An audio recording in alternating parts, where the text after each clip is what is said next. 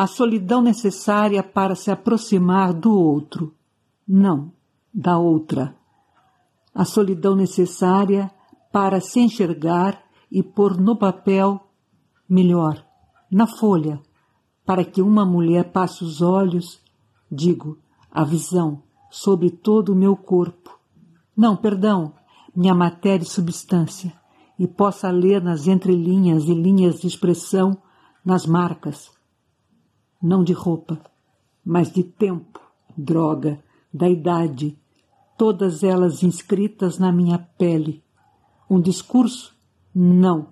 Palestra sobre o ser nós e o ser eu, sobre a coletividade impressa na indivídua, sujeitas, subjetivas, não subordinadas.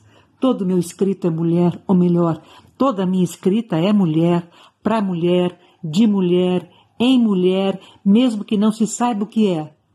Essas letras são mulheres. A tinta impressa será mulher. O toque no teclado foi mulher. Os olhos que leem são mulheres.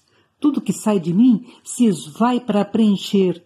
Mulher, minha dor é mulher, minha amor é mulher, minha pensar é mulher, minha escrever também mulher, minha verbo é verba que sustenta o ser mulher. A poesia nada poética dessa linharada escrita por uma mulher que não sabe fazer poesia, mas sente a poesia na carne e sabe quem é, e é mulher visível, saída da terra enterrada, saída da casa trancada, saída da sombra.